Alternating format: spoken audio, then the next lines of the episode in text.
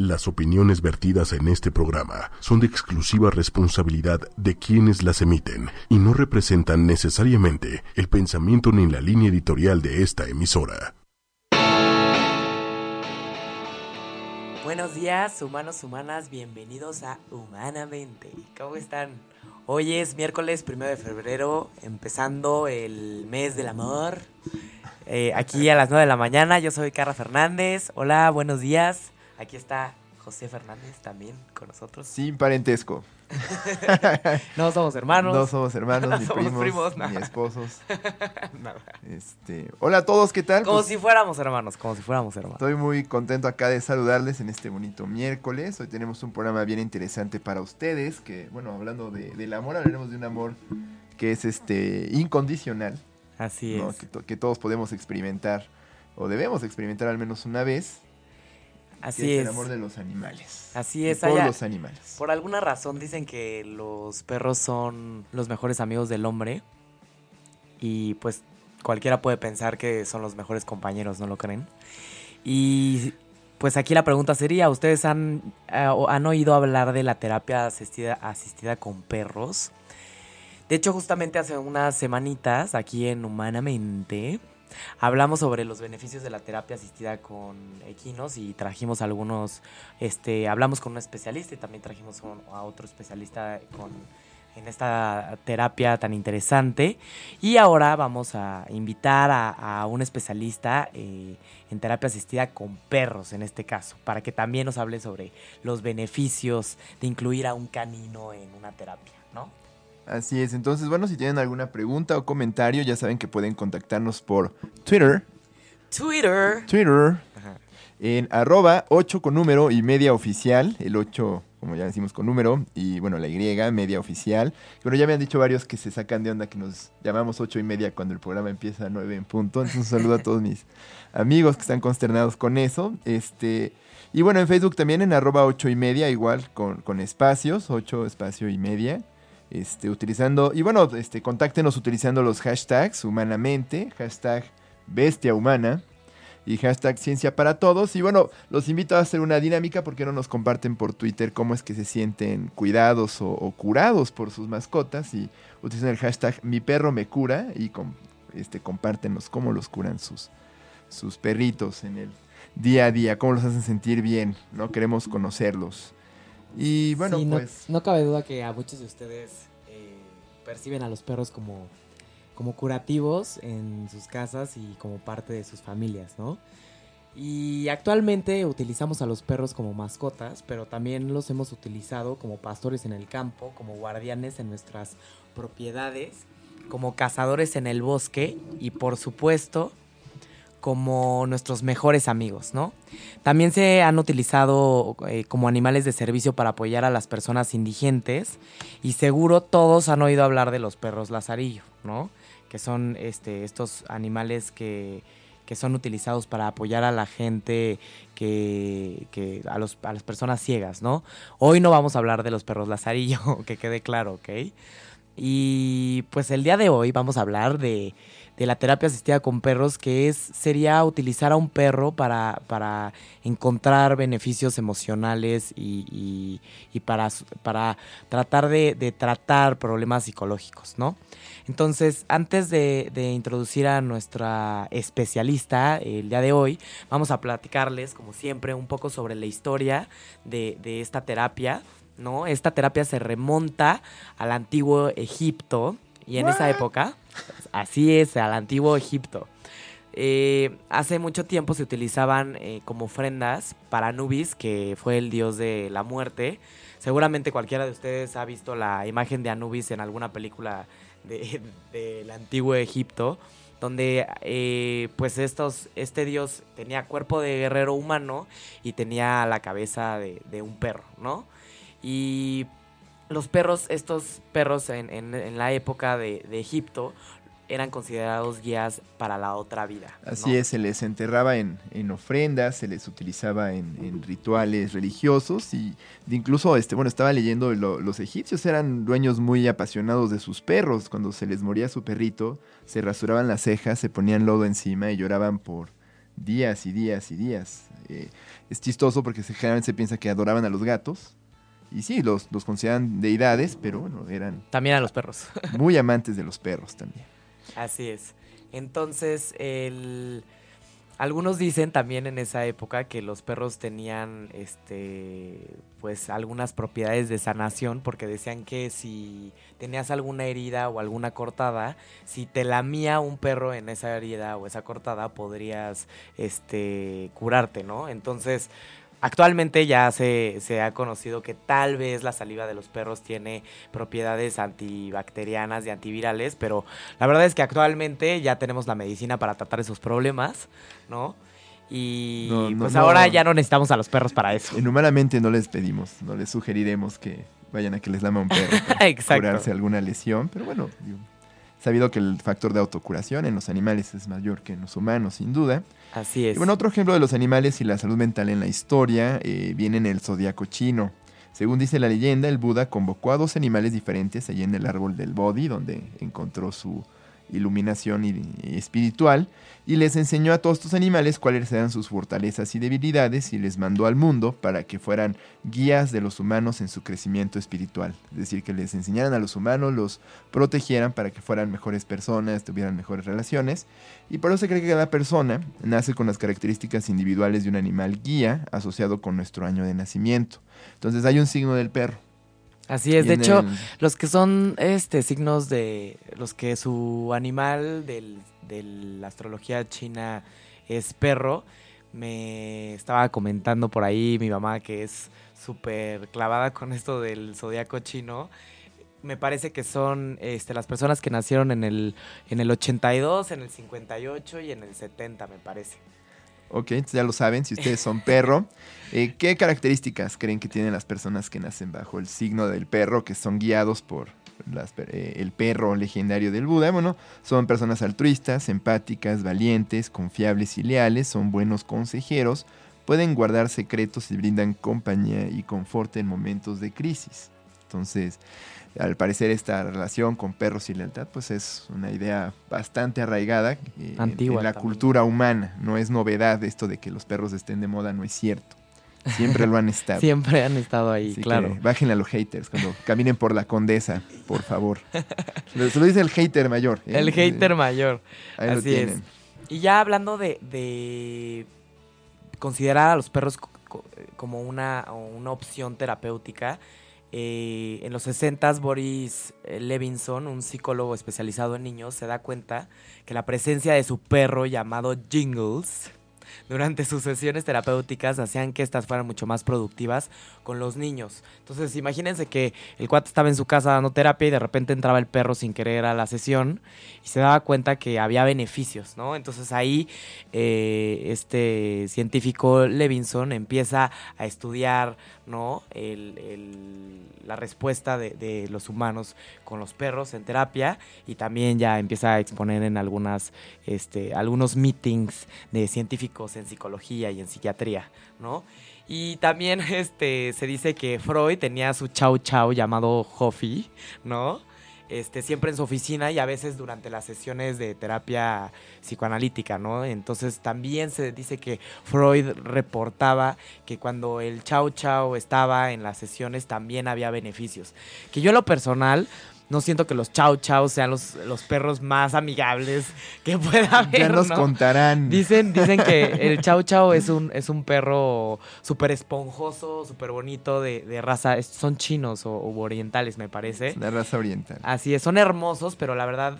Parecen mundo- leones chiquitos. Todo el mundo los conoce como que son perros súper violentos y, y que solo se llevan con un dueño y así. Entonces, quién sabe Freud cómo le hacía para manejar a su Chau Chau en sesión, la verdad. Es curioso porque son animales eh, cortesanos, ¿no? Los animales chinos, ¿no? El pequinés y todo eso. Creo que hasta los chinos criaban animalitos para tenerlos ahí en las cortes imperiales. Ahora, este, bueno, pues esto es la, historia de la terapia con animales, pero ¿por qué la compañía de los animales nos hará sentir muy bien? Pues bueno, nos pusimos a hacer la tarea y se ha escrito mucho sobre esto. eh, se sabe, bueno, se, se ha investigado mucho sobre cómo es que los humanos y los perros nos hemos acompañado a lo largo de la historia. Y particularmente se cree que desde que los perros y los humanos hemos aprendido a coexistir, eh, y estamos hablando de cuando empezamos a domesticar lobos y estos empezaron como a, empezó este proceso de evolución.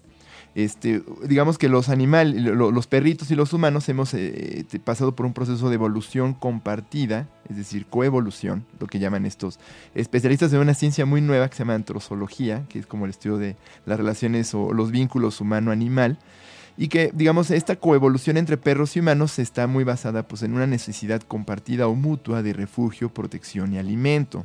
Se ha observado que los perros cuentan con ciertas habilidades para socializar con humanos, por ejemplo, incluso los cachorritos, aunque nunca hayan socializado con humanos antes, cuando tú les hablas, te miran a los ojos. Eso es algo que si ustedes si tienen otros, eh, no sé, los que tengan un periquito o algo, van a ver que no necesariamente todos los animales hacen. Como que no te reconocen pero todos los, animales. Los cachorros de perritos sí lo hacen, responden como a muchas señales sociales que enviamos los humanos. Por ejemplo, señalarles cosas, este, saben cuando les escondemos algo, cuando siempre nos están volteando a ver cuando están haciendo algo para ver cómo respondemos. Y este comportamiento social es algo que ellos aprendieron después de, la evolución y, y convivir con los humanos. Estas habilidades no las tienen los lobos, que decir que no la heredaron de, sus ancestros evolutivos, sino más bien es producto de su coevolución con nosotros. Y digamos que se explica muchas veces por una cuestión neurobiológica, que humanamente siempre nos vamos al cerebro. Y sabemos que cuando los eh, perros y los eh, humanos convivimos juntos, tanto ellos como nosotros liberamos mucho una hormona llamada oxitocina, que seguro algunos de ustedes, este, seguro los que escuchan aprendiendo a ser papás, este, han escuchado sobre esta hormona de la conexión emocional, del vínculo social. Y, y digamos que es algo así como el fijador cerebral de vínculos afectivos. Y bueno, también liberamos otros químicos cuando estamos con los perritos y también ellos liberan otros químicos como la dopamina, que es el de la recompensa y la relajación, endorfinas y prolactina, que también tiene que ver con la excitación emocional y es la que hace que también las mamás empiecen a lactar. Entonces, se cree que es un ciclo, perdón, de, de, digamos, de, cotransmisión donde ellos liberan este estos químicos y nosotros liberamos también y que también se presenta en las mamás y con los bebés. Sí, parecería que todas estas sustancias y, principalmente la oxitocina es la que nos hace apegarnos con otra persona o con un animal, ¿no? Que, que, es la necesaria con este, este binomio de mamá, hijo, este hermano, hermana, ¿no? Y que parecería que en la relación perro este humano, se da, también, ¿no? Ahora, eh, estaba leyendo un artículo de un antropólogo de la Universidad de Duke y, sospecha que al parecer los perros aprendieron como aprovecharse de este instinto nuestro de, cuidado de, otras especies. Entonces fueron aprendiendo a vernos a los ojos para que nosotros les diéramos lo que necesitan. El hater de José hablando. No, no, no, o sea, al final es, mutuo, es, es beneficio mutuo, o sea, los humanos también nos sentimos bien. Digamos que en este reflejo químico entre perros y humanos, eh, hay una conexión socioemocional de cuidado y dependencia en donde ambas partes nos sentimos muy bien. No digo que el perro secuestre como una droga nuestros vínculos sociales, pero al parecer... Por, beneficio nada más. Eh, ciertos perros con este temperamento que aprendieron esta habilidad y que fueron transmitiendo a otras generaciones son los que han aprendido a convivir con los humanos. Entonces, y ah, obviamente a nosotros nos gusta. Pero este investigador lo que dice es que realmente no hay un vínculo real, sino que han aprendido. Ah, no, es real. Es por supuesto que es real, está en la naturaleza de los perros, pero digamos que en algún momento dado de la evolución del lobo primitivo al perrito doméstico que conocemos ahorita, aprendieron digamos, la palabra aprovechar suena como oportunista, pero digamos que aprendieron a, vincularse con los humanos, eh, despertando este impulso nuestro por cuidar personas que nos miran a los ojos. Entonces es completamente natural, no es, un, es que el perro aprenda a manipularte emocionalmente, aunque igual algunos de ustedes sienten que los perros medio los manipulan, pero digamos que la evolución así funciona, somos oportunistas, así aprendemos a, coexistir, a evolucionar y a mantenernos vivos en un mundo cruel, frío y difícil, ¿no? Lleno de hambre, caos y falta de armonía. Entonces, los perritos son la mejor compañía en un mundo así. Han aprendido a acompañarnos, hemos aprendido a cuidarlos Así es. Y bueno, pues todos nos sentimos bien al hacerlo. Bien, entonces ahora vamos a presentar a nuestra especialista para que nos hable ya sobre, sobre este, pues, aspectos más específicos sobre qué, es lo que sucede y cuál es la magia ya en, la terapia asistida con perros. Eh, ella es Tania Puy Grajales. Buenos días, Tania. Hola, buenos días. te puedes acercar tantito al micrófono. Buenos días, Tania, ¿cómo estás? Bienvenida, mil gracias por estar aquí con nosotros. Pues gracias a ustedes porque es, es, un campo nuevo en México, ¿no? A pesar de que hay muchas investigaciones en el mundo, en México se habla poco y pues gracias por el espacio. Ok, eh, pues buenísimo, Tania. Eh, vamos a, a, a, contarles a todos los que nos escuchan. Como saben, en, en Humanamente siempre traemos a los especialistas más picudos disponibles, ¿no? Y pues Tania definitivamente es una picuda en, en, este tema. Ella está acreditada como manejador de perros de terapia ante la Federación Canófila Mexicana. Es dueña de Tresa, una pastor belga acreditada como perro de terapia ante la misma asociación. Tiene varios cursos de intervenciones con perros para niños con discapacidad y autismo.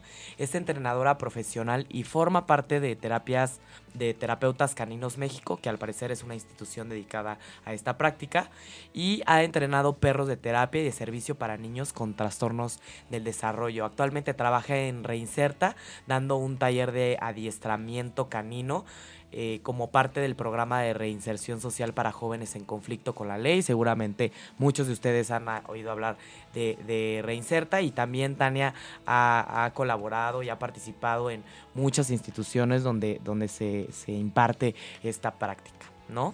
Entonces, sí, es la picuda de los perros. Sí, Tania, la encantadora ¿no? de, más bien, de, de, de, personas que necesitan perritos para... Eh, perdón, perdón, Tania. Mi, ten, tengo costumbre de hacer muy malos chistes aquí en el programa. Bien, bien, entonces, Tania, ya que estamos aquí empezando ya con la carnita, cuéntanos para ti qué es la terapia asistida con perros. Bueno, la terapia asistida con perros, eh, primero es, hay que aclarar que no es una terapia alternativa, ¿no? Porque mucha gente piensa que como, ay, pues qué padre, los perritos está de moda. No, hay un sustento científico, ¿no? Hay aquí no tenemos ese tipo de estudios, pero está comprobado científicamente que cuando que un perro se puede emplear como una herramienta terapéutica. Ahora, esto significa que no podemos trabajar solos, ¿no? La terapia asistida con perros forma parte de un trabajo multidisciplinario con profesionales de la salud.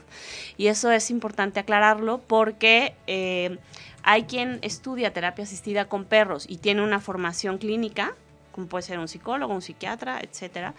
Y existimos otros, que es mi caso, por ejemplo, que no tenemos esa base.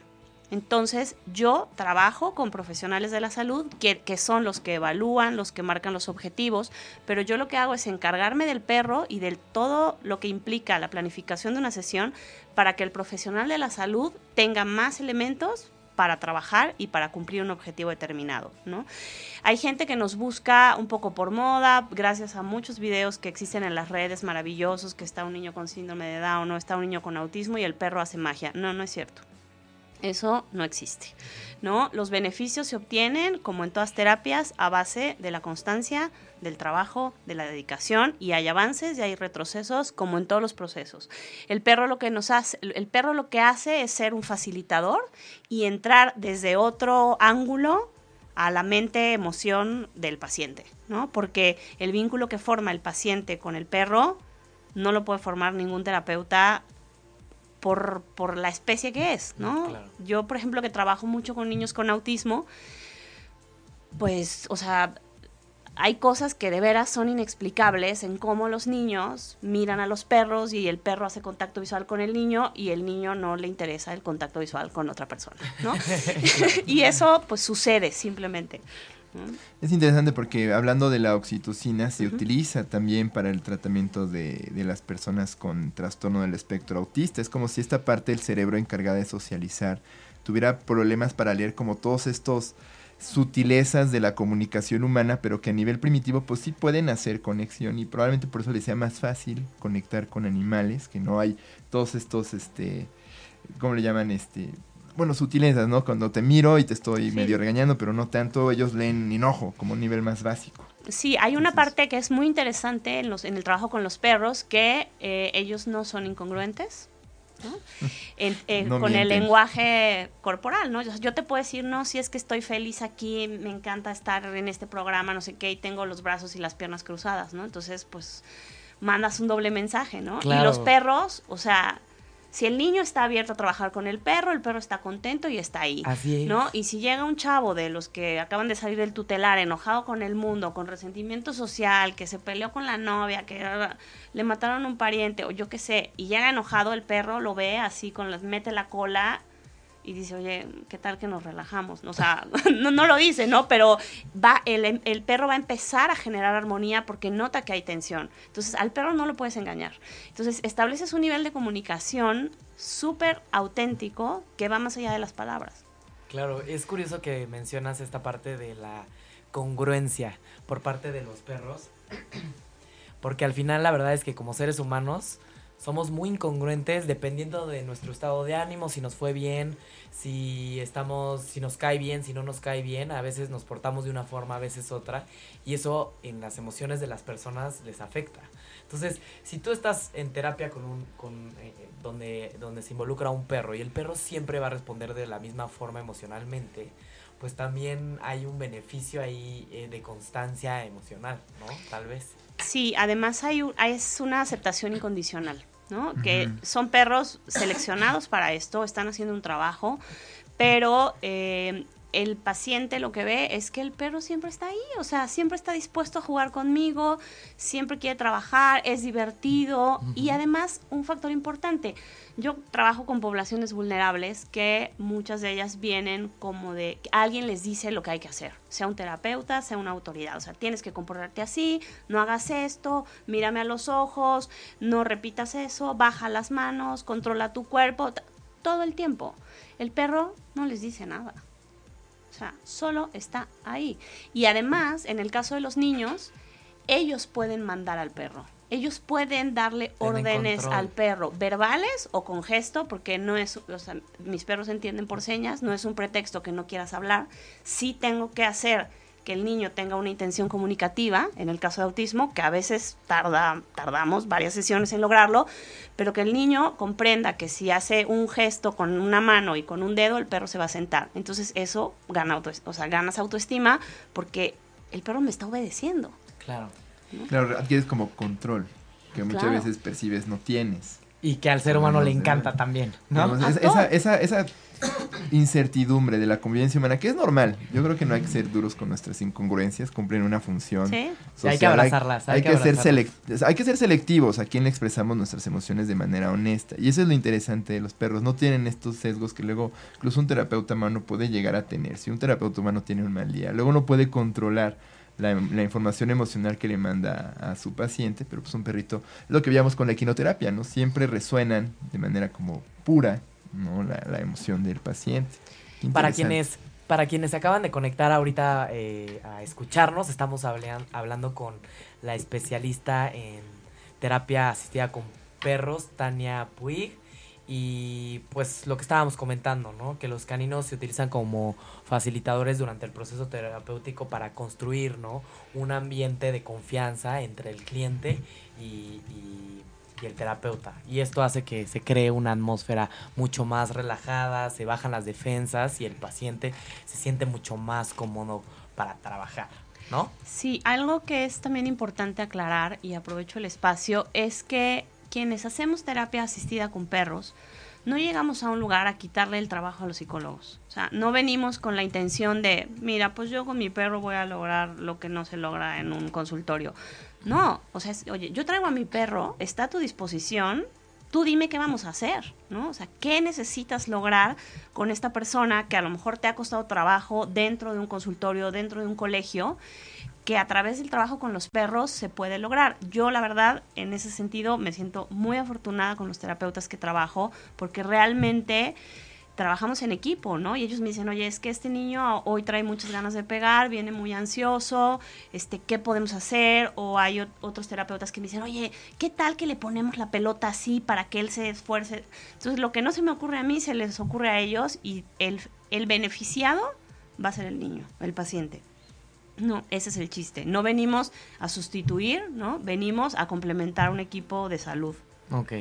Siempre normalmente se utiliza como parte de un este equipo interdisciplinario, Sí, como mencionabas, ¿no? Aquí también cabe diferenciar lo que es la terapia con perros y lo que son actividades asistidas con perros. Claro. ¿no? En la terapia con perros siempre debe haber a lo mejor no necesariamente presente en la sesión, pero debe haber alguien que evalúe los resultados que tú estás generando a través del trabajo con los perros, antes, después, y establece el, el especialista, como le decía hace rato, el objetivo, ¿no? Con esta persona vamos a trabajar control de impulsos, seguimiento de instrucciones, depresión, ¿no? Eh, trabajé con una psicóloga, con un niño con depresión, que me decía, es que lleva un año en terapia el niño no sale. O sea, yo lo que quiero es que él conecte con la vida, con el juego, con, a través del perro. Entonces trabajamos sobre eso. Y la las actividades asistidas pueden ser el mismo tipo de actividades que yo hago en terapia, pero no hay un profesional de la salud evaluando, ¿no? Simplemente es que alguien a lo mejor me dice, oye, pues yo tengo un primo que es muy nervioso, este, que da mucha lata en la escuela, ya no saben qué hacer con él, la mamá no lo quiere llevar a terapia, pues a ver si con el perro se hace algo, ¿no? Y puedes establecer sesiones de trabajo con el perro, que aprenda seguimiento de instrucciones, pero no hay un especialista de la salud que evalúe ese resultado. Ándale, es casi casi como cuando llevan perritos o gatitos a, a las casas de, de la tercera edad y les dicen, ah, mira, sí los acaricias y los tienen ahí unas horas. Obviamente a los viejitos o a las personas les sirve, pero no hay un objetivo terapéutico. Es como más bien para promover convivencia o, calidad de vida. Que puede haber un objetivo en ese momento de motivación, donde a lo mejor los ancianos están esperando el día que lleguen las personas con los perros, ¿no? Pero no hay que confundir, eso no es terapia con perros. Mm. Eso es una actividad asistida con perros. Ok, muy bien. Sí hay diferentes tipos de, de, intervenciones. Intervenciones, digamos, ¿no? Que es como la que hace Tania y también pues involucrar a los perros tal vez en un contexto eh, hospitalario, ¿no? Exacto. Que es muy distinto. Sí, y también en ese sentido eh, hay gente, aclarar, con esto de las redes, ¿no? La fama de de repente es como darle todo el poder al perro, ¿no? el perro casi es como un mago y una varita mágica y no es así, ¿no? O sea, los que trabajamos somos el binomio. O sea, mi perra por sí sola pues yo te la, o sea, eh, está muy bonita, juega ¿no? No es, no es Anubis. Exacto, ella sola no va a hacer la terapia, o sea, siempre trabajamos un binomio, ¿no? De hecho, así se, se le llama, o sea, trabajamos ella y yo, o sea, y yo tengo que formarme y el perro se tiene que formar. Y se acerca mucha gente que de repente me dice, no, tengo un niño con autismo, entonces pues he oído, he visto en las redes que los perros son maravillosos, entonces pues trabaja con mi hijo, ¿no? Ajá, ok, ¿en qué otra terapia está? ¿En qué proceso? Necesito tener contacto con su terapeuta, ya sea correo electrónico, para ponerme de acuerdo con él, porque él va a ser el que marque las pautas, porque él es el especialista de la salud, ¿no? No, bueno, es que no va a terapias, ¿no? O sea, nada más quiero ver si con el perro hace algo no, yo digo, no. O sea, ah, o sea, a ti realmente...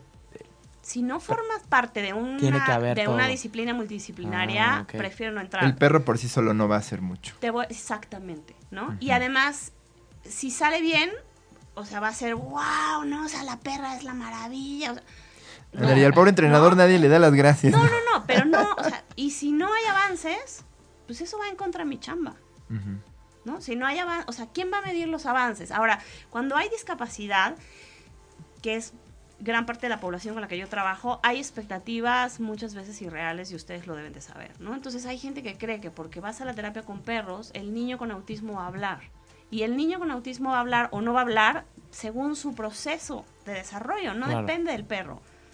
Claro, y tú normalmente estás en, en, en contacto siempre con los psicólogos que estén atendiendo a estas personas, tal vez el psiquiatra que esté medicando. Sí, sí. Sí, porque de hecho, bueno, cuando vienen conmigo de manera particular, yo veo, ya sea por correo electrónico, por una llamada, digo, bueno, voy a empezar a hacer una intervención con perros.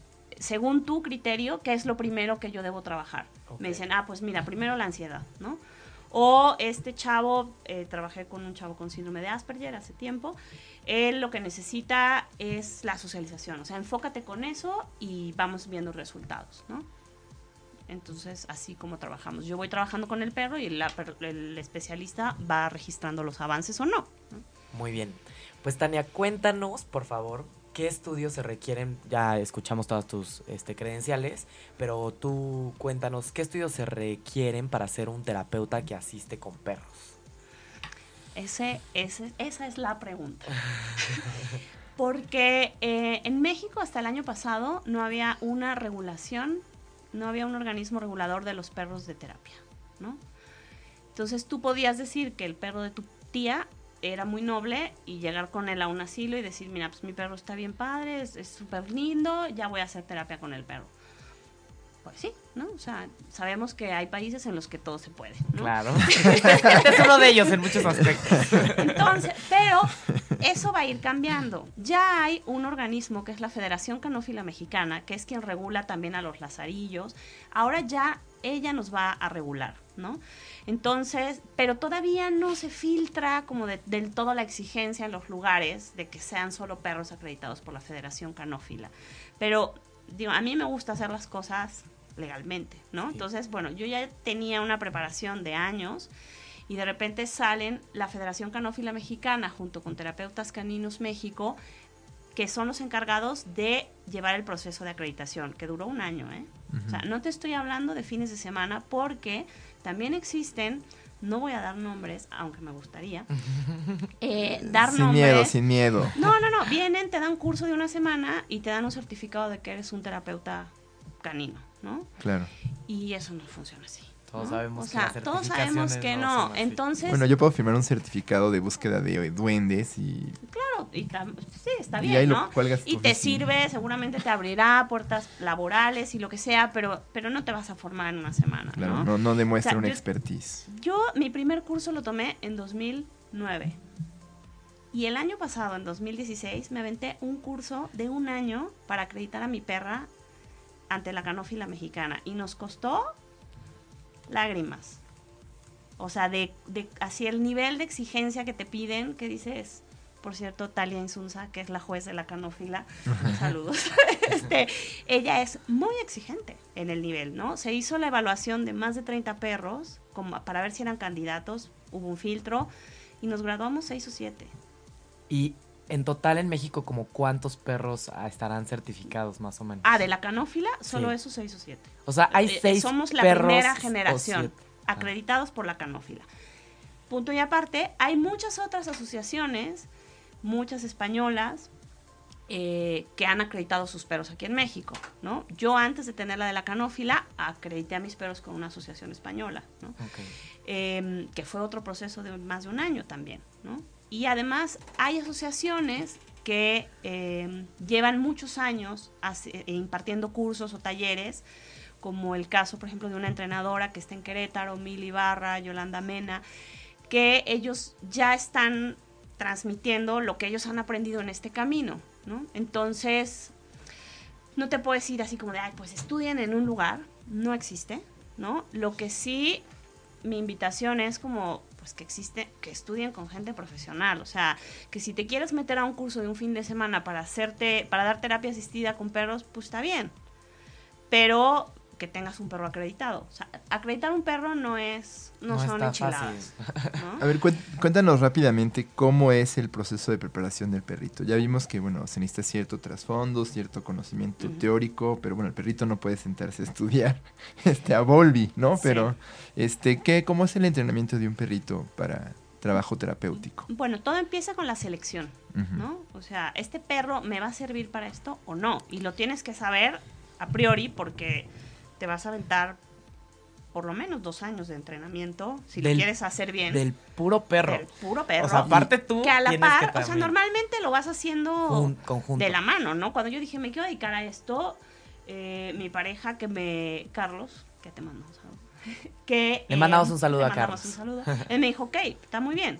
Tú tienes que aprender a entrenar porque tú tienes que entrenar a tus perros porque es tu vínculo. Entonces, casi que lo vas haciendo lo ideal es hacerlo de la mano, ¿no? Te entrenas tú, entrenas al perro. Entonces, primero, ¿qué perro? ¿Qué raza? ¿Hay razas específicas? No, no. Hay perros. Yo conozco una perra que yo tuve la suerte de, me eligieron para que la entrenara como perra de terapia. Es una perra rescatada de la Jusco que otra amiga adoptó. Una, una amiga la rescató, otra amiga la adoptó y yo la entrené. no, no tiene que ser un perro de raza pura. No, no pero eh, sí es un, se necesita un perro que tenga aptitud para el trabajo, ¿no? O sea, que tenga deseo de trabajar para el humano, ¿no? Porque hay perros que no les interesa. O sea, no me interesa trabajar para ti. O sea, es más de personalidad de perro que de raza. De individualidad, exacto. Hay perros, por ejemplo, ay, los labradores Sí, es una raza que funciona muy bien, es una raza muy versátil, que tienen una fama impresionante, o sea, los ves y te derrites. Marley y yo. Este, bla, claro, bla, a donde entres, pues te ven con un labrador y ¡ay, qué lindo! No sé qué. Pero hay labradores con agresión. ¿no? Entonces, no, o sea, no todos los labradores. Por eso es que las evaluaciones de temperamento son muy importantes, porque tú puedes ver, este, este perro no, es, no si es un labrador, un mestizo, un schnauzer, lo que sea. O sea, él, ¿me sirve o no me sirve? Porque sí, sí, Habrían de hacer lo mismo en las escuelas de psicología. hay como algunas recomendaciones No, no eh, de algunos perros, por ejemplo, el Cavalier o el French Poodle. o- hay como unas razas que son tip, las típicas que se utilizan, ¿no? Sí, hay razas que son las razas de trabajo, porque pues ya traen genéticamente una ese chip. A Ah, cohabitar con el humano. Pero por ejemplo. Tresa, que es mi yo tengo dos perros, ¿no? Una está todavía en proceso de adiestramiento y Tresa, que es la pastor belga que está acreditada. El pastor belga es un perro tradicionalmente usado para guardia y protección. Ok. No es un perro que tú veas de entrada y lo digas, ay, wow, qué amigable, porque incluso los niños lo ven y dicen, es un perro policía, ¿no? Ya después... Tiene cara de perro policía. Es un perro policía, ¿no? Va a oler mis Este, drogas. Entonces rompe con los esquemas de las razas también, ¿no? Y es un perro de terapia que ha aguantado la pobre. o sea, es, es- es- es un amor, ¿no? Entonces, eh, sí, un- sí importa la raza. Para mí ha sido más fácil trabajar con perros de, de la línea de trabajo, pero, ah, digo, también entrené a esta, a Sally, que es una criolla la, recuperada, ¿no? La rescatada, Sí. perdón. Y por ejemplo, los chihuahuas, no tengo amigos que tienen un chihuahua al que adoran. Los chihuahuas no son tan trabajadores. ¿o Y estaba pensando, son típicamente pues, perros nerviosos, un poquito narcisistas, ¿no? Mira, yo te diría que de entrada no es lo más fácil, ¿no? Y por muchas razones. Normalmente cuando, por el tipo de poblaciones con las que vas a trabajar, ¿no? Eh, porque, por ejemplo, Sí se hace un matching entre tipo de perro y trabajo y tipo de paciente. sí, porque tienes, por ejemplo, si yo tuviera un chihuahua, que a lo mejor digo, bueno, este chihuahua, y conozco quien hace terapia con, con chihuahuas, y, y- y son psicólogos que trabajan muy bien, eh, pero, por ejemplo, yo con niños con autismo, meter a un chihuahua, o sea, no me atrevería, ¿no? Porque Claro. los niños con los que yo trabajo, ¿no? O sea, aprietan Claro, al chihuahua claro. en tres segundos y pobre chihuahua, ¿no? Pobre y- chihuahua. Sí, no, es que si no, no pueden controlar Pero esas fuerzas. lo que puedes sí, hacer sí. es, a lo mejor dices, bueno, yo quiero un chihuahua porque es el que tengo, simplemente, ¿no? Entonces haces, tienes que ingeniártela, saber cómo logras el objetivo terapéutico sin exponer al perro. Entonces a lo mejor es un chihuahua que trae la pelota, es un chihuahua que brinca. Entonces tienes que ver qué haces con el perro que tienes. Y ese es el arte de la También terapia con depende perros. mucho de ti. No es exacto, tienes que ser muy creativo, ¿no? Yo hoy en día pues tengo dos perros, acabo de dar en adopción uno que tenía un tercero porque él ya tenía problemas de salud, lo tuve que jubilar y está conviviendo con una familia. Pero él, por un ejemplo, perro pa- de, de su chamba Sí. que era la terapia. era un amor, es No. un amor, pero él ya te veía, o sea, te veía, estableces un vínculo con ellos impresionante. Entonces tú le decías, oye, la pata, tira la torre. Y se te quedaba viendo con una cara diciendo, tírala tú, ¿no? O sea, te ya no tengo ya ganas de trabajar. trabajar, ¿no? Claro. Entonces, este perro merece estar en una familia donde lo cuiden, lo quieran, no haya niños que lo molesten todo el tiempo y entonces está viviendo en casa de una amiga, ¿no? Ellos lo adoptaron. Pero este perro era muy pasivo, ¿no? Entonces, él, ese perro, su máximo era que, que un niño le pusiera la cabeza así en la panza acostadito y lo sobara. No le pidieras más. Entonces dices, ah, bueno, entonces los niños, por ejemplo, que llegan, que todavía ni siquiera tienen un diagnóstico claro, que llegan de dos años, que a veces ni caminan todavía bien, están en pleno berrinche, no puedes trabajar con el perro así. ¿Qué haces? Pues acuéstate y soba al perro. O sea, y los niños se tranquilizaban, ¿no? Entonces... ¿Y al perro lo jubilaste por la edad? O porque sea, ya estaba tenía un cansado. problema de salud. Ah, Él por estaba enfermo de del salud. riñón, entonces ya, ya no, eso era una injusticia. Y algo que es importante con el tema de los perros, aunque me desvío un poquito de la terapia, es que eh, desde mi manera de trabajar, una de las premisas más importantes es el bienestar del perro. Claro. Antes que el objetivo terapéutico, antes, para mí, antes que el paciente es el bienestar de mi perro. Entonces, si yo estoy en una sesión donde se vea comprometido por alguna razón el bienestar de mi perro, yo tengo que agarrar a mi perro y retirarme de la sesión. Por eso es importante trabajar un equipo multidisciplinario, porque si yo estoy sola con un niño, que el niño se empieza a pegar de patadas, pues yo me tengo que agarrar a mi perro porque yo soy responsable de mi perro, Claro. porque yo lo puse a trabajar, el perro no eligió estar ahí, ¿no? Claro. Entonces yo me tengo que salir y poner a mi perro a salvo y a ver quién se va a encargar del niño. Ese ya no es mi asunto, ¿no? Ese es asunto del profesional de la salud. Igual tú, cuando estás en una terapia con algún paciente con algún trastorno mental, si se te pone, este, si se te sale de cuadro y empieza a gritar y a ponerse violento, pues en ese momento tienes que salir y pedir ayuda para Claro. que alguien te ayude a controlarlo y en ese momento pues ya tu seguridad es más importante que la del paciente. ¿no? Sí, y aquí es tu seguridad y el bienestar de tu perro, Porque además del bienestar de tu perro, depende que él quiera seguir trabajando, ¿no? O sea, una mala experiencia te puede, pues sí te puede afectar a un perro que él ya no quiera volver a trabajar, o sea, volver a ver gente, ¿no? Claro, claro. Ok, muy bien.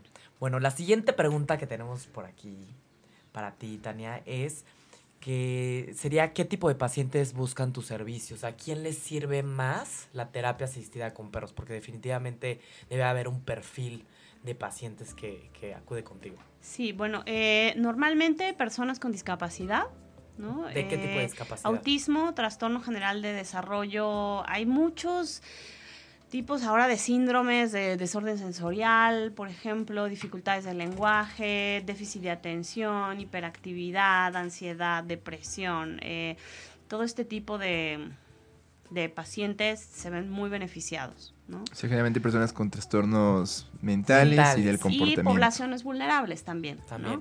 Sí, situaciones, este, adolescentes en situación de riesgo. Por ejemplo, No. los adolescentes, este, personas que han sufrido abuso. Ten- hay un equipo de trabajo en Querétaro de mas- mascoterapia que trabajan, por ejemplo, en estos centros como de acogida, no sé bien si son del DIF, donde hay padres a lo mejor infractores y los niños o padres violentos y entonces ellos resguardan a los niños y los niños pues están separados de sus padres, ¿no? Entonces trabajan con ellos mucho más como la parte de soporte afectivo a través del perro. Ok, y más o menos, ¿qué edad se recomienda para, para este tipo de terapia? Pues no hay un, no hay un límite de edad, ¿no? Siempre eh, desde puedes trabajar desde estimulación temprana. De hecho, hay un, un doctor eh, español que da un curso de estimulación temprana con perros, ¿no? Pueden ser bebecitos, ya puedes empezar a estimular. De hecho, hay como historias famosas de, de bebés con determinados problemas que los sometieron a estímulos con perros desde muy pequeños y lograron avances significativos con respecto a los que no tuvieron ese tipo de estimulación. Y eso sucede con niños de desarrollo regular y los y niños con desarrollo con alguna problemática. Entonces, desde bebés sí- todos. sí, sí, sí. Y a ti te llegan, ¿qué pacientes? A mí me llegan, eh, como yo trabajo principalmente en dos centros eh, de autismo, en uno llegan dos años normalmente, chiquititos que a veces ni siquiera eh, tienen el, el diagnóstico, porque en autismo no se puede hacer el diagnóstico tan pequeños.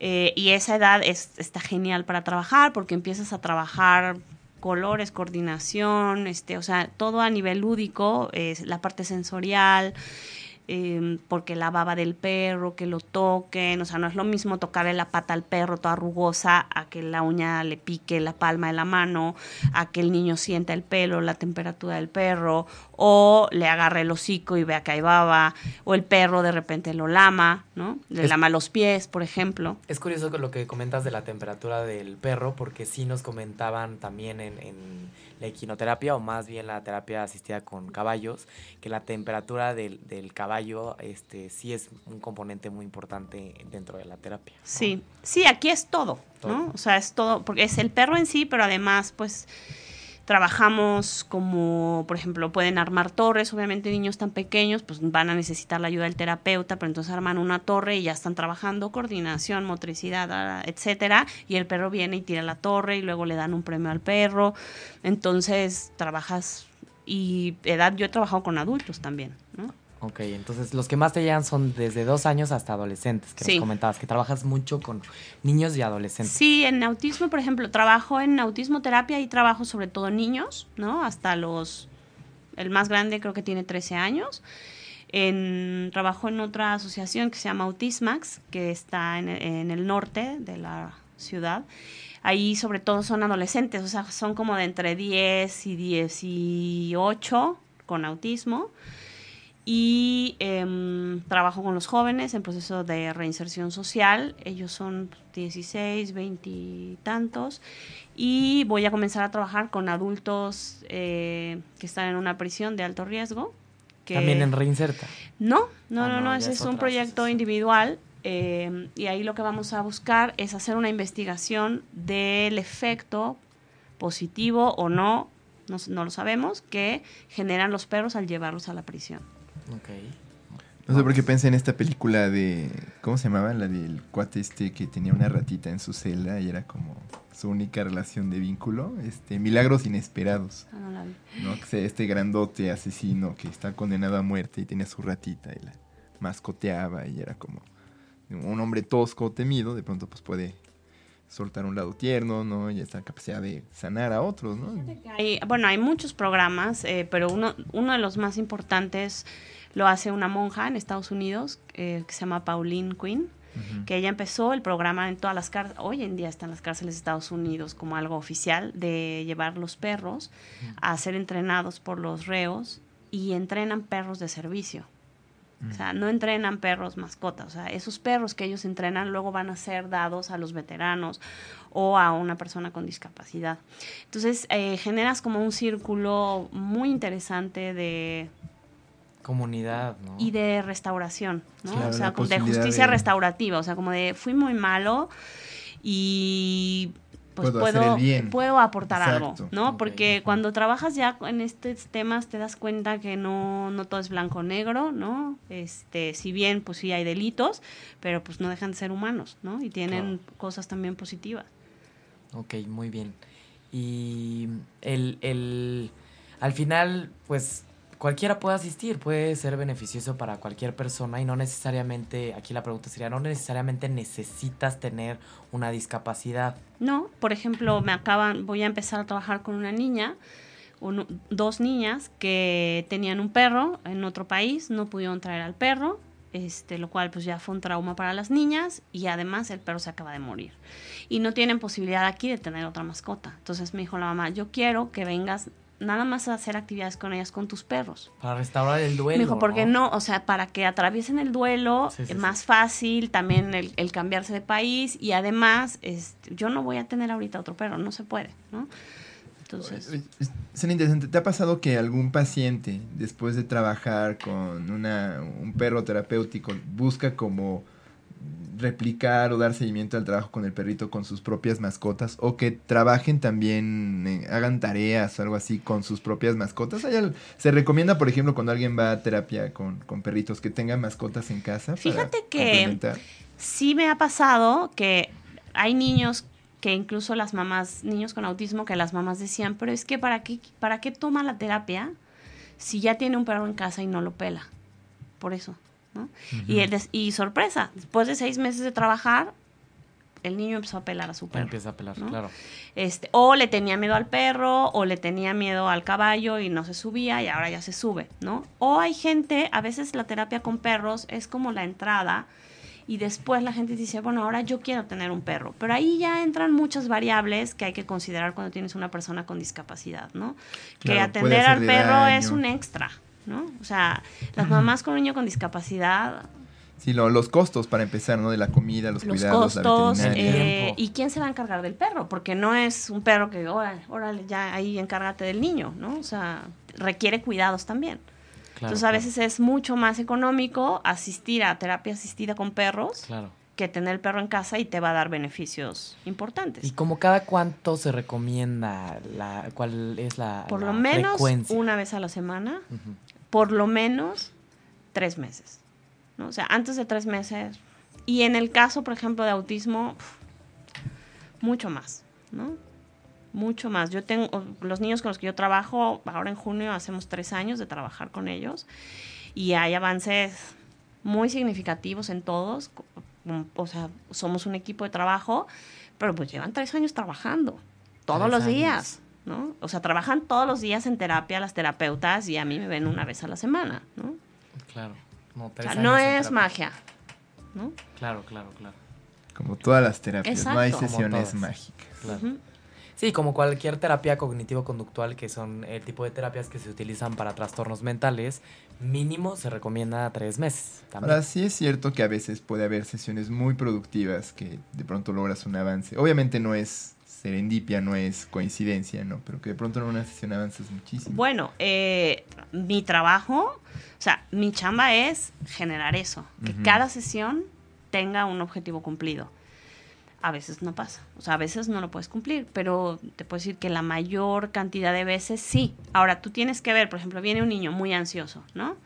Pues a lo mejor mi objetivo, yo traía mi objetivo en la cabeza y mi objetivo del día es que el, el chavo se quede quieto 10 segundos. Y ya, ¿no? Y lo logras. Entonces dices, bueno, ya valió la pena la sesión de hoy. Y a Claro. lo mejor en otro, el objetivo es que el niño haga contacto visual con el perro, o que se atreva a tocarlo, o que se atreva a agarrar la correa, ¿no? Que, que como decías, el, el, o sea, está con correa mientras están en, en la sesión. No, normalmente, depende en dónde trabajes, normalmente no, eh, pero hay un ejercicio, por ley, en México tienen que estar atados con correa los perros todo el tiempo. En la práctica, yo que trabajo en lugares cerrados, eh, la realidad es que no, ¿no? O sea, puedo estar trabajando y el perro está libre, ¿no? Pero hay ejercicios de coordinación donde tienes que llevar al perro de un arnés o de la correa y, hay, y además es un tema de aproximación. Las primeras sesiones normalmente los niños no quieren acercarse al perro, no todos, así de manera directa. Entonces, ok, no te acerques, yo llevo al perro con correa y tú agarra el extremo opuesto de la correa. O bien otra correa, ¿no? Ok, muy bien. Y, por ejemplo, cuán- que esto también se lo preguntamos a, las expertas en, en, eh, equinoterapia, ¿a quién no se le recomendaría una terapia asistida con perros? Mira, eh, normalmente, por ejemplo, en casos donde hay algún tema de salud, o sea, de inmunidad, por ejemplo, los niños con personas con cáncer, hay un hay una etapa donde realmente el tema inmune es muy importante, ¿no? Y entonces en esos casos no es recomendable, ¿no? Y a mí en lo personal, cuando hay un e- cuando hay un, mi- un miedo exacerbado al perro, Una fobia al perro, es por muy es muy complicado. Claro, solo va a ser eh, efectiva si es una persona con una predisposición a trabajar con que, perritos. ¿no? que hay otra línea de trabajo eh, que es la gente que tiene miedo a los perros. O sea, también trabajamos con Ujú, ellos. claro. Pero el objetivo es el o sea, que ven, que se acerquen al perro. No estás hablando, o sea, no, no puedes traerme un niño que tenga pavor, fobia al perro y déficit de atención y quieras que se mejore todo. No, a ver, espérame. O sea, Aproximaciones sucesivas. claro, o sea, trabajamos Sí, sí, sí. primero el miedo al perro Claro, y ya el déficit claro. de atención ahí te lo, te lo debo, ¿no? O sea, lo, lo vamos viendo. Después vemos. Pero, o sea, si de entrada, el pavor, ahora tengo niños con autismo que le tienen pavor, pero sí quieren aventarle la galleta, ¿no? O el premio. Entonces, ok, tenle pavor, pero hay ni, o sea, me gusta, puede- pero me asusta. puede, Te eh, das cuenta, ¿no? Exacto, te das cuenta cuando. Y personas, hay- me ha tocado el caso de niños, uno en particular, que no podía trabajar con los perros por el nivel de alergia que le provoca. Las alergias también. Entonces era, o sea, de veras, o sea, ye- tener contacto con el perro y el niño, ¿no? Ojos, lloraba, moco, se rascaba. Y bueno, bueno, dijimos, bueno, se le va a ir La mamá decía, bueno, que siga, ¿no? Mocos. Este, no. O sea, no hay manera. No No, jala, O sea, no, No no, no, es el pobre mejor. niño, ¿no? Y le encantaba. O sea, Ah, es una pena, lástima. le encantaba, ¿no? Entonces, pues hay que tener cuidado también con eso. Ok, muy bien. Bueno, pues este ya casi se nos acaba el tiempo, entonces em, digamos hay otras aproximaciones terapéuticas eh, acompañadas por animales. Eh, ¿Qué hace? Digo, ya habíamos platicado un poco de esto, pero ¿qué hace al perro particularmente efectivo para todo este montón de condiciones y trabajo terapéutico que tú has visto? Bueno, algo que es muy importante para mí es el vínculo que hemos tenido histórico con los, con los perros, ¿no? Ujú. Que es que no se puede sustituir. Pero ma- un tema más práctico es el tema del mantenimiento, del costo de las sesiones y de la frecuencia, ¿no? O sea, claro, es más barato puedo que un llevar a- delfín. lleva- mantener un delfín y lleva, ir una vez por semana a, a la terapia del delfín, el perro es mucho más manejable y lo puedes llevar a donde estén los pacientes. Sí. Claro. El delfín no. Sí, no, el delfín no. Y este, y Al bueno, caballo tampoco, imagínate, lo metes al hospital. y ¿no? el tema también como, siento que un tema importante es también como el tema de autoestima, ¿no? O sea, los niños al perro lo ven como igual, ¿no? Claro. Y ellos pueden mandar al perro y el perro se sienta. Y cuando ellos se suben al caballo, no es que ellos manejan el caballo a, a que haga cosas, ¿no? Es, es distinto claro. la percepción. Pues es muy fácil de manejar el perro. Sí. Sí. ¿no? Es Lo más práctico. meter, es práctico, lo puedes meter. También mantener un perro a mantener un caballo o un delfín también es el acceso también. Porque como sabemos en los servicios de salud y al final esto también sería una opción en, en salud, pues obviamente el acceso es muy importante, ¿no? Para que la gente se pueda ver beneficiada de, Sí. de este tipo de terapias, ¿no? Eh, bueno, ya tenemos cinco minutitos.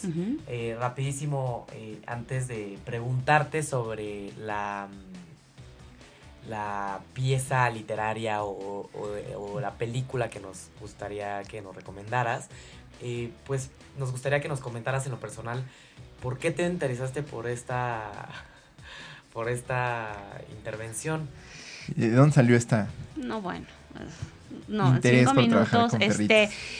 En verdad es a partir de que me enamoré de Carlos. que De la él- MOG, de la MOG salió todo. que él es entrenador de perros. Ah. Y Ah, yo el empecé. vínculo, El vínculo. oxitocina, endorfinas, Y perros. dopamina. Y yo empecé a ver la, lo que pasaba entre los dueños de los perros y las patologías que se generan entre los dueños de los perros y sus mascotas, ¿no? Y por ahí una, una paciente me dijo, ay, deberías de dar terapia con perros. Yo ni lo había escuchado, ¿no? Y yo me dio el gusanito, dije, a ver, vamos a ver qué es esto. Y descubrí, dije, wow, o sea, yo quiero dedicarme a esto. Y me metí a estudiar, wow. Por tu pareja, literalmente Literal. te metiste a eso, a tu pasión actual, por tu pareja, literalmente. Literal. Es que padre. El amor abrió las puertas a la salud. Bueno, ¿no? entonces rápido, ¿qué sabe la ciencia sobre la efectividad de la terapia asistida? Bueno, hace poquito unos japoneses que estudian mucho a los perritos, ¿no? pienso en Hachi, este, eh, hicieron una, una revisión de todos los experimentos que se han hecho desde 1990 hasta 2014 y solamente se han hecho seis sobre terapias asistidas con perros, en donde se compara qué tan efectiva es con respecto a otras alternativas terapéuticas o el tratamiento regular. Que estos son el tipo de estudios que nos sirven a nosotros para comprobar si algo funciona o no funciona. Hay seis nada más. o sea, seis, o si es mejor que otras cosas, ¿no? Eh, digamos, su, su nivel de superioridad. Y bueno, este se encontró que son buenos este, para mejorar la salud mental, como dices, eh, sentimientos de aislamiento, estado de ánimo, cali- calidad de vida, este, capacidad de socialización en pacientes con trastornos de salud mental serios y de conducta, ¿no? También en rehabilitaciones después de operaciones y cosas por el estilo. Y todos los estudios encontraron que eh, efectivamente mejoraron los pacientes, pero también los que no recibieron el tratamiento con perritos también mejoraron. Esto quiere decir que no se puede decir que es superior a una alternativa terapéutica o al tratamiento regular, pero que sí se puede recomendar mucho, como tú has, has sabido decirnos hasta ahorita, como una forma complementaria que aumenta los beneficios de una terapia regular o podría acelerar los beneficios de una terapia regular en pacientes con esta clase de trastornos. Entonces, finalmente, como ya nos ha dicho Tania, es obvio reconocer que estas intervenciones no funcionan en personas que pues tengan una, déjate el miedo, que es algo que se puede trabajar, aversión, que de plano les den asco o no les gusten, o sean personas que prefieren a los gatos o, o de plano no les gusta estar en contacto con, con animales. Entonces, bueno, eso es lo que sabe la ciencia. Hay mucha investigación que hacer, ¿no? Este, también fueron con eh, grupos muy reducidos de pacientes, estamos hablando de experimentos con grupos de 10, de, de 15, 25 a lo más. Necesitamos investigaciones más grandes, obviamente muchas personas. Ahora sí que todos los profesionales que trabajan con perritos se coordinen para de veras hacer un gran Y estudio. tener más evidencia, ¿no? Y, y que entonces la gente lo contar conozca con argumentos. Lo Que- sí es que nadie, todo el mundo reconoce que es súper útil y que bueno, puede recomendarse y es relativamente inocuo. Que esto es un punto importante, el tema de la investigación, ¿no? Quienes hacemos esto de manera seria, pues sí estamos comprometidos con esa parte, ¿no? Porque en México no hay, no hay, o sea, no tenemos estudios mexicanos más que a uno de una universidad en, en Veracruz, o sea, son contados. Entonces, también para hacer este tipo de investigaciones se necesitan recursos. Por eso cobramos. ¿No? Claro. Quien hay asociaciones que dan No este servicio de te llevo a los perros voluntarios, eso no es terapia con perros. Está muy bonito, es una actividad con perros, pero eso ni es terapéutico y no hay una investigación atrás. ¿no? Entonces Claro. ya saben, todos los que se dediquen a, a- a implementar alguna terapia novedosa que no se conoce tanto, ¿no? Midan, por favor, los efectos de sus terapias para que más gente pueda beneficiarse. y, Ajá. y bueno, ¿cómo podrían contactarte? Bueno, eh, yo tengo una página en Facebook que se llama Terapia con Can, así, con can de perro. Y mi teléfono celular es 2540-3904 y con mucho gusto. Por si tienen algún conocido, algún primo para que necesite este tipo de terapias, con mucho gusto lo pueden contactar. Y rapidísimo, Tania, ¿cuál es tu recomendación de- del día de hoy? Que tenga, que se conecte con el tema del que hablamos. Mira, mi recomendación, para personas, terapeutas que quieran incursionar en la terapia asistida con perros, hay un libro que es un manual de adiestramiento canino. El autor es Miguel Ángel Signes, se escribe S-I-G-N-E-S. E Él es español, él fue policía y hoy en día se dedica a la terapia asistida con perros. Y a mí en lo particular fue una persona que en la distancia, sin conocerlo, me ayudó un montón para saber por dónde ir. Hoy ya tiene su libro y es muy interesante. Eh, hay muchos autores y hay una película de una de una mujer que es muy famosa, es una mujer con autismo que se llama Temple Grandin. Temple. Grandin. Su la película de su vida es muy interesante. Ella se ha dedicado a estudiar la conducta animal y es la que, bueno, trabaja mucho con el bienestar animal de las vacas en particular. Ese es como su tema. Y ella habla mucho de la comunicación de las personas con autismo, siendo ella una mujer con autismo y es una, da clases en la universidad, este, y ella habla mucho de la comunicación intangible. Ok. Órale, lo análogo, lo... Sí, El Muy bien. vínculo. Es muy interesante, Famosísimo, sí. ¿no? Entonces, Temple Grandin. ajá.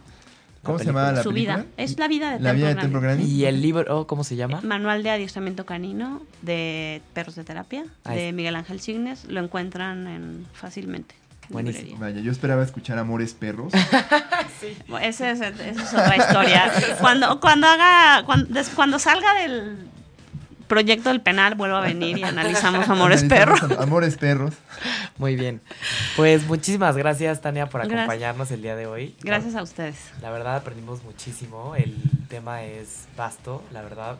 Eh, investigando sobre este tema nos dimos cuenta que el, el tema de- del ser humano con el perro es tan grande que claramente vamos a hacer un programa donde hablemos de todo lo que el- hay el aquí. vínculo ¿no? con las mascotas, ¿no? Yo creo que también es un tema muy diferente a la terapia asistida con perritos, pero sin embargo es hay mucha investigación sobre el tema, sobre cómo es bueno para la salud, cómo también puede ser difícil recomendar a alguien tener mascotas o no. Entonces, bueno, pues queda en el tintero.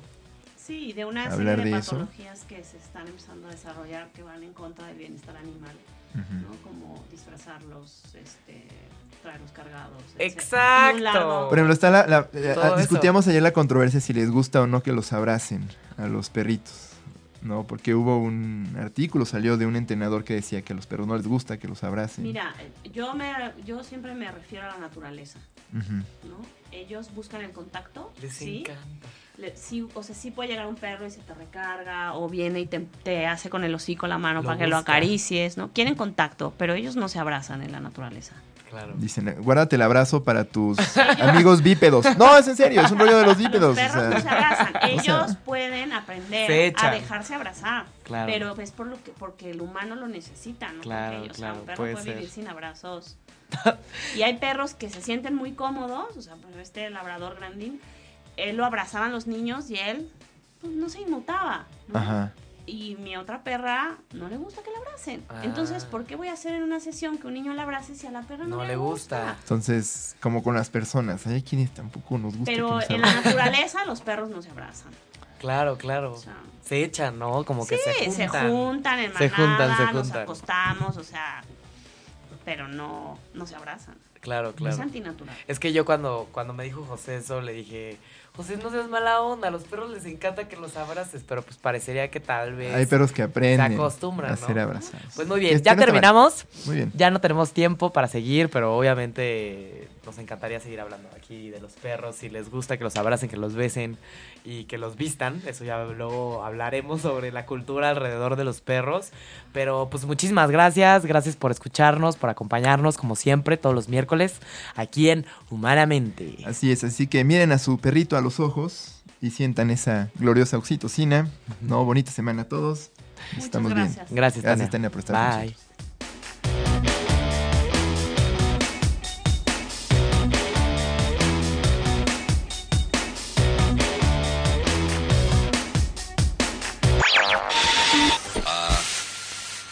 Had some technical problems. Esta semana en Los Grandes están entre nosotros. Ok, Cometa. Cometa es la primera película en México acerca de adopción y rescate de perros de la calle.